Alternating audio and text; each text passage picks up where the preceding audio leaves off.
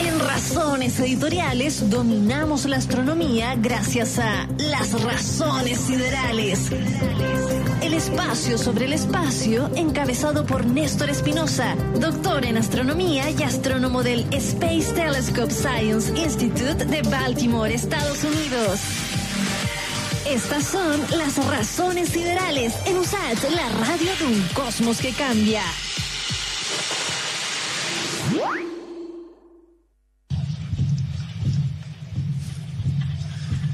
Vamos al futuro, nos quedamos acá o vamos al pasado. Con don Néstor Espinosa analizaremos Dark. Don Néstor Espinosa, ¿cómo está? Primero la entendió. Don Frey Stock, ¿cómo está? Bien, ¿cómo le ha ido?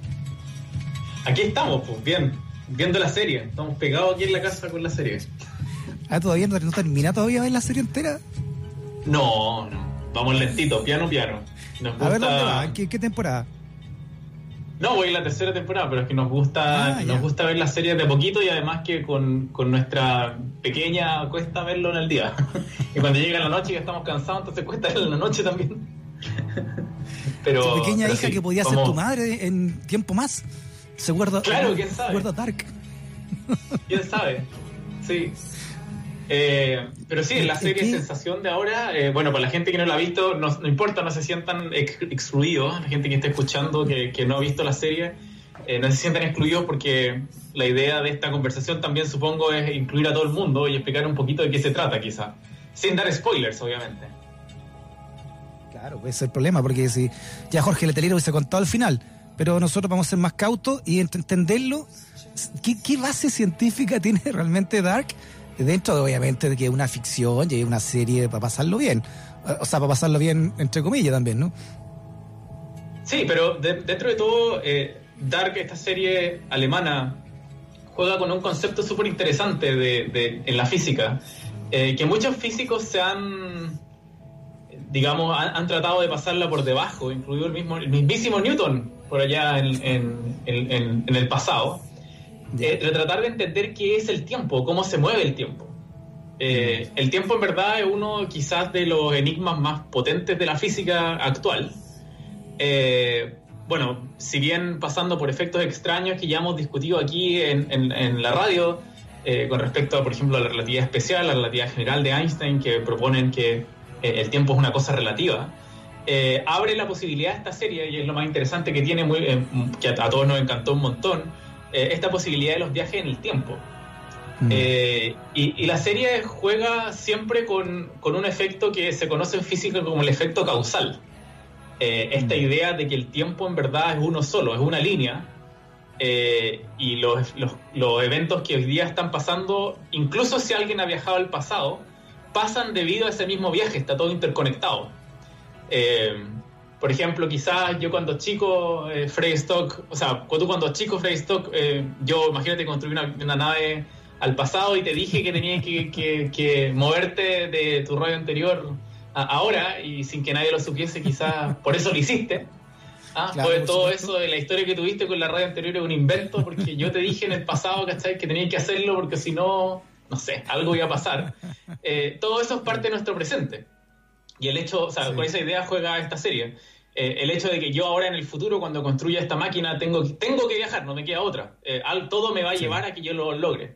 Ese es el efecto causal, básicamente, que tiene que ver con el hecho de que todos los eventos, inclu- incluso eventos que juegan entre líneas de tiempo, todos están conectados. Sí. Ahora me, me acordé de usted eh, cuando vi la tercera parte, porque la tercera parte eh, aplica otra variable al, al argumento que tiene que ver con, con, eh, con, con las realidades o con los mundos paralelos, ¿no? Y me acordé de usted cuando hace una alusión primero al famoso gato de Schrödinger y segundo al mundo cuántico que no respeta las leyes de la física como la conocemos nosotros, ¿no? Eh, bueno, en estricto rigor se respeta la ley de la física como lo conocemos, solamente que nosotros no conocemos el mundo cuántico.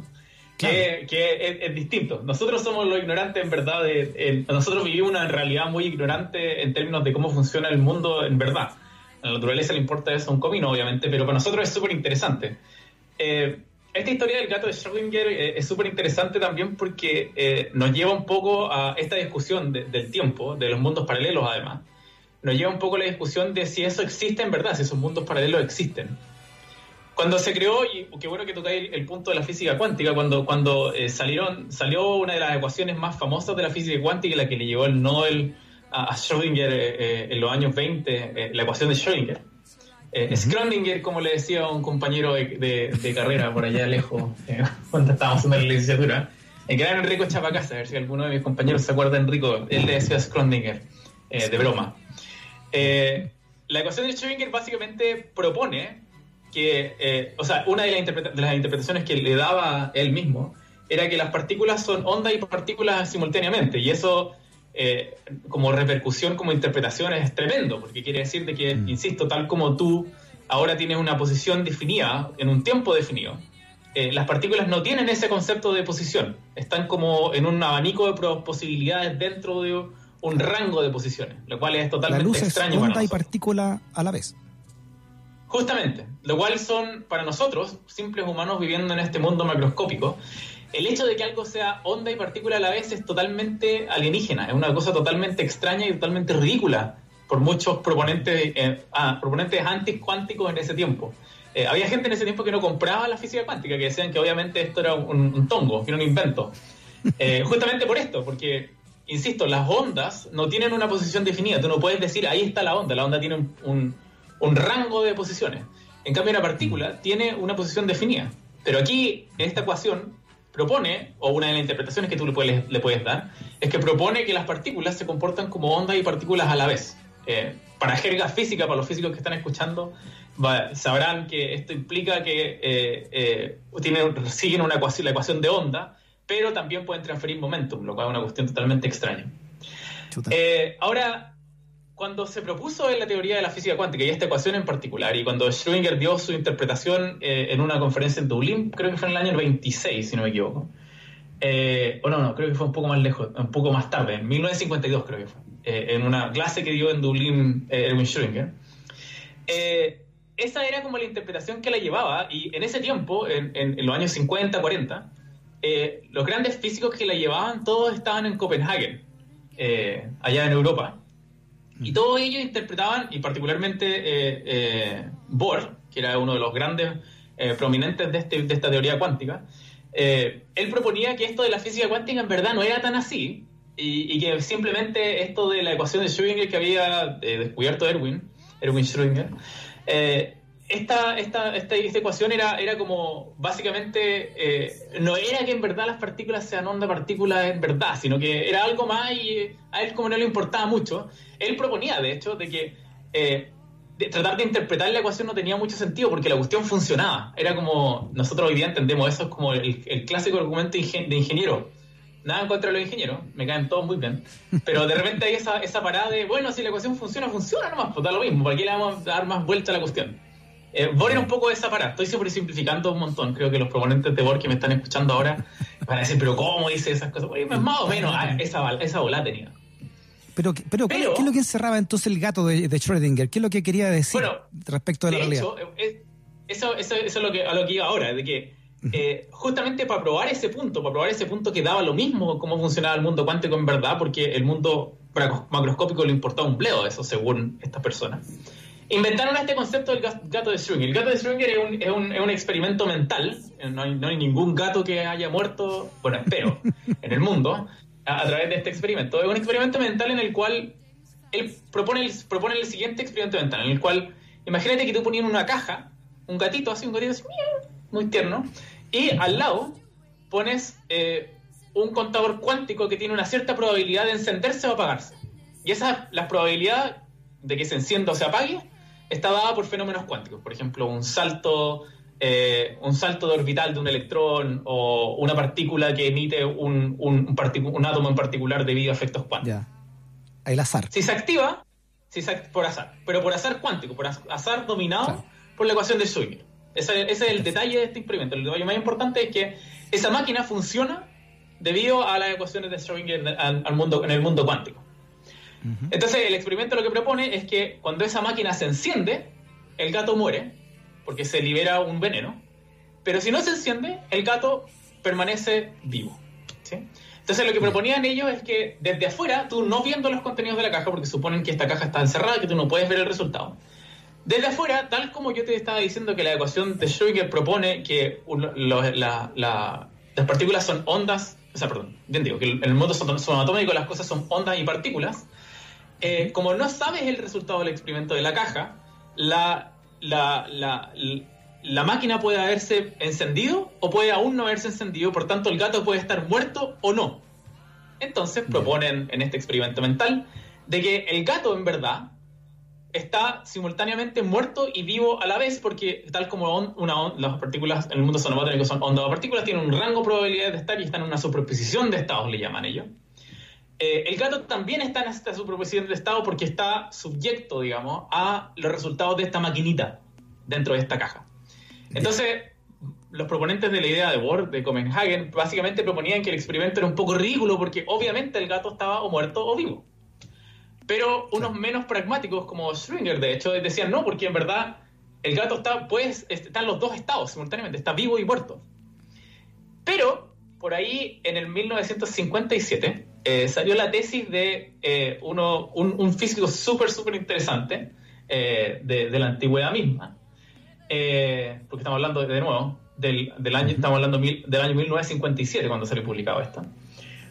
Un estudiante de doctorado, Hugh Everett, propone una otra interpretación de la ecuación de Schrödinger. Él propone que en verdad el mundo, todo nuestro mundo, está dominado por una gran ecuación de onda. Y que contrario a lo que propone, lo que proponía Bohr, no solamente el mundo cuántico se, se rige por sus leyes, sino que todo el universo es una gran función de onda que se rige por las mismas leyes de la física cuántica. Ahora, la interpretación de, de, Everett es fantástica porque ya a, mí me suena mucho más, que, mucho más eh, coherente que la explicación de Bohr, por ejemplo. ¿Y qué significaría eso, que, estuviéramos en un mundo sujeto a ondas? Significaría de que las reglas de la física cuántica básicamente aplican al mundo macroscópico, por así decirlo, solamente que nosotros no, no somos capaces de, tocarlas, por así, por así decirlo, a no ser que vayamos al mundo, al mundo atómico, pero que todos los sistemas que tú tocas, todos los sistemas que tú observas, todos los sistemas con los cuales interactúas, están subyectos a esta idea. El problema era, en, la interpretación de Bohr, era que solamente existían dos mundos, el mundo clásico como el de nosotros macroscópico, y el mundo cuántico que se regía por estas leyes raras. Pero Everett propone que todo el universo se rige por estas leyes raras. Lo cual, eh, según yo, tiene, o sea, insisto, es como mucho más coherente con una película global. Y ¿por qué, tiene que ver esta idea con esta idea de los multiversos? Y, eso es a lo que voy ahora, es que la que propone Everett en verdad es que, por ejemplo, en el caso del gato, cuando tú abres la caja, va, se, se, libera, o una de las interpretaciones que se le da a esta, esta, idea de Everett, ¿no? porque no fue lo que literalmente dijo Everett, sino que fue un montón de, interpretaciones que vinieron después, es que lo que sucede en verdad es que cuando tú abres la caja y ves si el gato está muerto, existe se crea automáticamente un mundo paralelo en el cual en uno de esos mundos el gato está muerto y en otro de esos mundos el gato está vivo. Y así cada acción que tú haces, o cada acción que, cada decisión que tú tomas, o cada célula que se mueve, o cada átomo que se mueve alrededor tuyo, cada uno de esos crea ciertos observables que generan distintos universos simultáneamente, todo el rato. Todo el rato ahora existe un Néstor que te está diciendo esto, existe un Néstor que está discutiendo otra cosa, existe un Freystock que le corta porque dice este es un ridículo que está hablando puras tonteras, eh, etcétera. Entonces, se manda un alamán. Claro, se manda un gran alamán. Está hablando puras pescadas, como dice el gran senador. Pucha, qué respeto que tiene ese pelagato. Lo que me está diciendo, voy a, tíreme tomate, sí, tíreme tomate con lo que voy a decir, pero me, acordé del, del, principio de acción y reacción de Newton, yendo hacia la física más, más, más clásica de clásica. Eh, que, toda acción provoca finalmente una reacción, sea en cualquier mundo.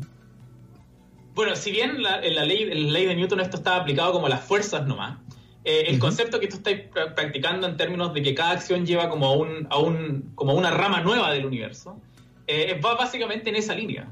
y esa línea de, insisto, de, de, interpretación de, la física cuántica tiene esta, esta conexión con esto de los multiversos que es insisto, una de las cosas con las que toca eh, Dark en la última temporada, esta idea de que si bien tu, tu, mundo, tu línea de tiempo, nuestra línea de tiempo ahora, Freystock, en la cual nosotros tenemos esta radio, ¿cachai? Eh, eh, este, esta, esta, conexión en la radio y hablamos de este tipo de cosas, Eh, si bien si yo voy al pasado y trato de convencerte de que, por ejemplo, no te venga a la radio, va a lo mismo porque tú siempre lo vas a hacer, porque si no, yo no sabría esta información que sé ahora, y por tanto estamos, está todo conectado.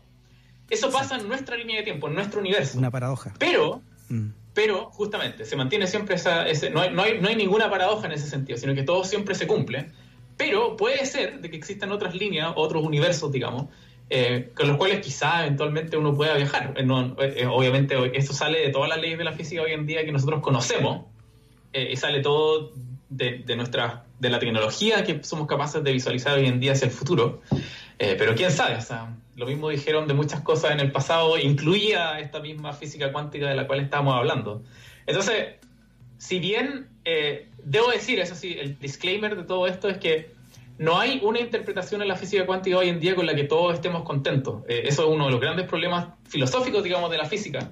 Eh, hay, de hecho, una gran discusión al respecto dentro de los físicos, porque hay, hay, una, hay una ala de la física que cree que preguntarse por la interpretación de esta ecuación, por ejemplo, si los universos, múltiples universos existen o no, eh, si en verdad la interpretación de Bohr es cierta y en verdad la ecuación de Schrödinger solamente funciona a nivel atómico y en el mundo clásico es otra cosa, eh, hay gente que dice que esas preguntas no valen mucho preguntárselas porque no tienen, no hay forma de, experimentar hoy en día para probar cuál es cierta. Eh, yo estoy muy en desacuerdo con esa visión en particular porque el hecho de que no hayan eh, no hayan experimentos hoy en día para probarla no quiere decir que en 10 años más se creen. Y yo creo que esto es parte fundamental del conocimiento humano, en verdad, de, tratar de hacerle sentido a la ecuación, hacerle sentido a la matemática, hacerle sentido al entorno. Eh, no sé cuál es tu. Supongo que viste el mismo para sí, Frey, pero. Sí, le decía que es interesante el concepto de fe dentro del de el universo científico, ¿no? Para hablarlo en términos de Dark.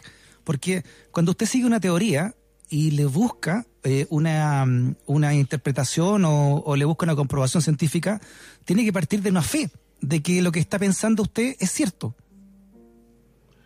Sí, yo creo que eso es cierto desde el punto de vista de, la interacción humana. Eh, y, eso tiene, insisto, eso tiene que ver con el hecho de que, de que somos seres humanos, somos seres humanos que tenemos, estamos, más que fe, tiene que ver con un, tema también de persuasión, eh, también de evidencia, de que, qué es evidencia para ti.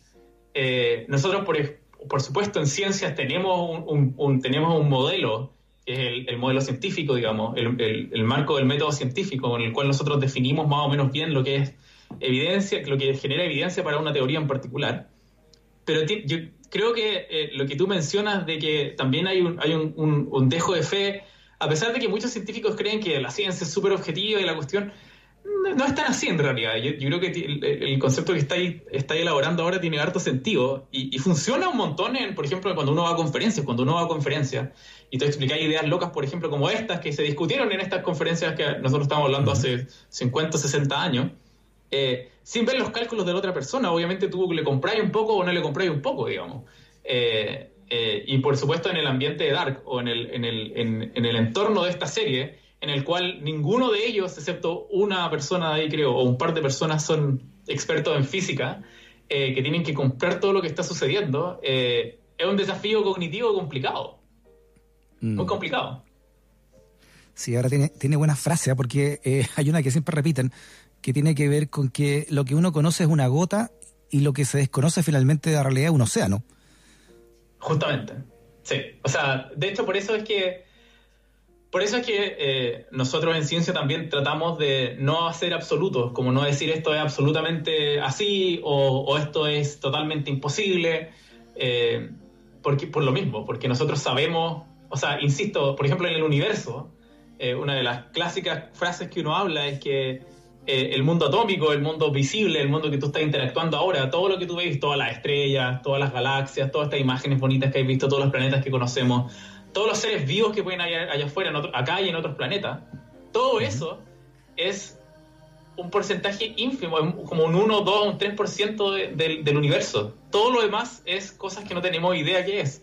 30% más o menos es materia oscura eh, y el otro 70% es energía oscura, que ambas de las cuales no tenemos idea de las propiedades. Sabemos que están ahí por los observables astronómicos que tenemos, pero no sabemos qué son. Eh, de hecho, en Dark juegan un montón también con este concepto de, de, eh, la materia oscura y la cosa así que, que, puede ser esta, esta materia media extraña. También hacen referencia a, la partícula de Dios, esta, el, bosón de Higgs, que mm. alguna vez lo, mencionamos. eh, que si bien es enigmático, hoy, hoy en día no es tan enigmático como antes, porque al menos ya, ya la partícula fue descubierta y, se pueden hacer estudios al respecto. Eh, no es nada tan mágico quizás como muestra Dark, probablemente. Ojo que ocupe el probablemente porque, de nuevo, lo mismo que estábamos hablando recién, no hay certeza absoluta en, en la ciencia. Eh, entonces todo es jugar con eso desconocido, yo creo que a mí me encanta, a mí me encanta este tipo de ciencia ficción que, que hace eh, se lanza, se lanza, digamos, bueno, supongamos que estas cosas que no conocemos nos pueden dar pie a esto. Muchas veces, y esto es lo más interesante de todo y lo que a mí más me emociona de ser parte de hacer ciencia, es que muchas veces la naturaleza nos sorprende y va más allá que cualquier ciencia ficción que nosotros hemos pensado alguna vez. Creo que uno de los mejores casos sobre eso es en la teoría de la relatividad especial y general. Eh, el hecho de que el tiempo que tú sientes sea distinto dependiendo a qué velocidad te mueves o cerca de qué cuerpo con masa tienes. Claro. Eh, eh, eh, es, es, eso sale de cualquier cosa que alguien se haya imaginado en ciencia ficción.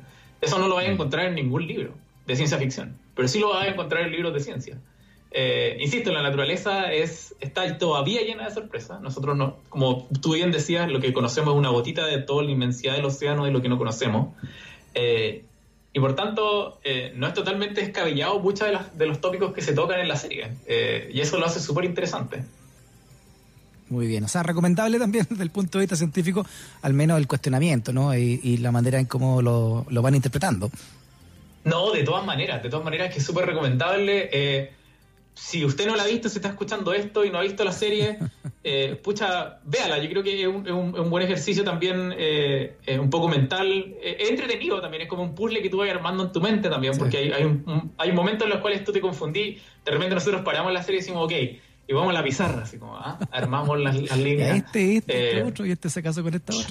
Exacto. es interesante, este tipo de, series son interesantes, dejan volar la imaginación y es una de las cosas por las cuales a mí me encanta la ciencia ficción en general. es un mm. respiro, en verdad, a, todo lo que está sucediendo. Eh, el, arte en general, porque esto es arte, mm. este tipo de series, este tipo de, de, ambiente en el cual uno se sumerge, son demasiado importantes para la vida. Eh, eh, así que totalmente recomendado. Don Néstor Espinosa. un saludo grande a, la distancia aparente. ¿ah? Que esté Nos vemos en un futuro incierto. Quizás pues. yo, quizás mi copia, quizás, quién sabe. un abrazo, Freddy. Abrazo grandote, que estés bien. Chao. Chao, chao. Freddy puede ser una pesadilla gracias a sus razones editoriales. USACH 94.5, una radio que defiende sus razones editoriales.